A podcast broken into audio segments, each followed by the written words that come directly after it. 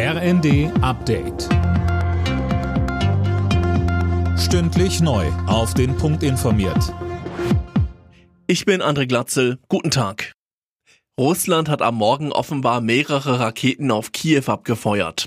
Mindestens fünf Explosionen aus zwei Bezirken wurden gemeldet. Einzelheiten von Holger Dilk. Kiews Bürgermeister Klitschko hatte sich beim Kurznachrichtendienst Telegram gemeldet und erklärt, die Einsatzkräfte seien bereits dabei, die entstandenen Brände zu löschen. Was genau getroffen wurde und ob es Verletzte oder gar Tote gegeben hat, ist noch völlig unklar. Unterdessen hat der ukrainische Präsident Zelensky einen Ausschluss Russlands aus der UNESCO verlangt. Hintergrund, die russischen Truppen würden massenhaft Kulturdenkmäler, Kirchen und andere religiöse Stätten im Land zerstören. Nach dem 9-Euro-Ticket muss nach Ansicht des Städte- und Gemeindebunds eine dauerhafte Billiglösung für den öffentlichen Nahverkehr kommen.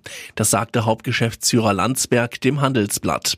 Dafür brauche es mehr Geld, damit mehr Busse und Bahnen zu günstigen Tarifen fahren können. Viele Reisende jetzt im Sommer, aber wenig Personal. Verkehrsminister Wissing warnt in der Bild vor Personalengpässen in der Hauptreisezeit. Mehr von Alena Tribold. Viele Menschen wollen nach zwei Jahren Pandemie wieder reisen. Gleichzeitig hat die Krise aber auch dafür gesorgt, dass die Reisebranche zahlreiche Mitarbeiter verloren hat, sagte Wissing. Besonders betroffen die Flughäfen. Ralf Beisel vom Flughafenverband ADV sagte dazu, in den Sicherheitskontrollen beim Check-in und in der Abfertigung sind rund 20 Prozent der Stellen unbesetzt. Wegen der harten Sicherheitsvorgaben können Mitarbeitende auch nicht von heute auf morgen eingestellt werden. Die Feierlichkeiten zum Thronjubiläum der Queen enden heute überall in Großbritannien mit tausenden Picknicks.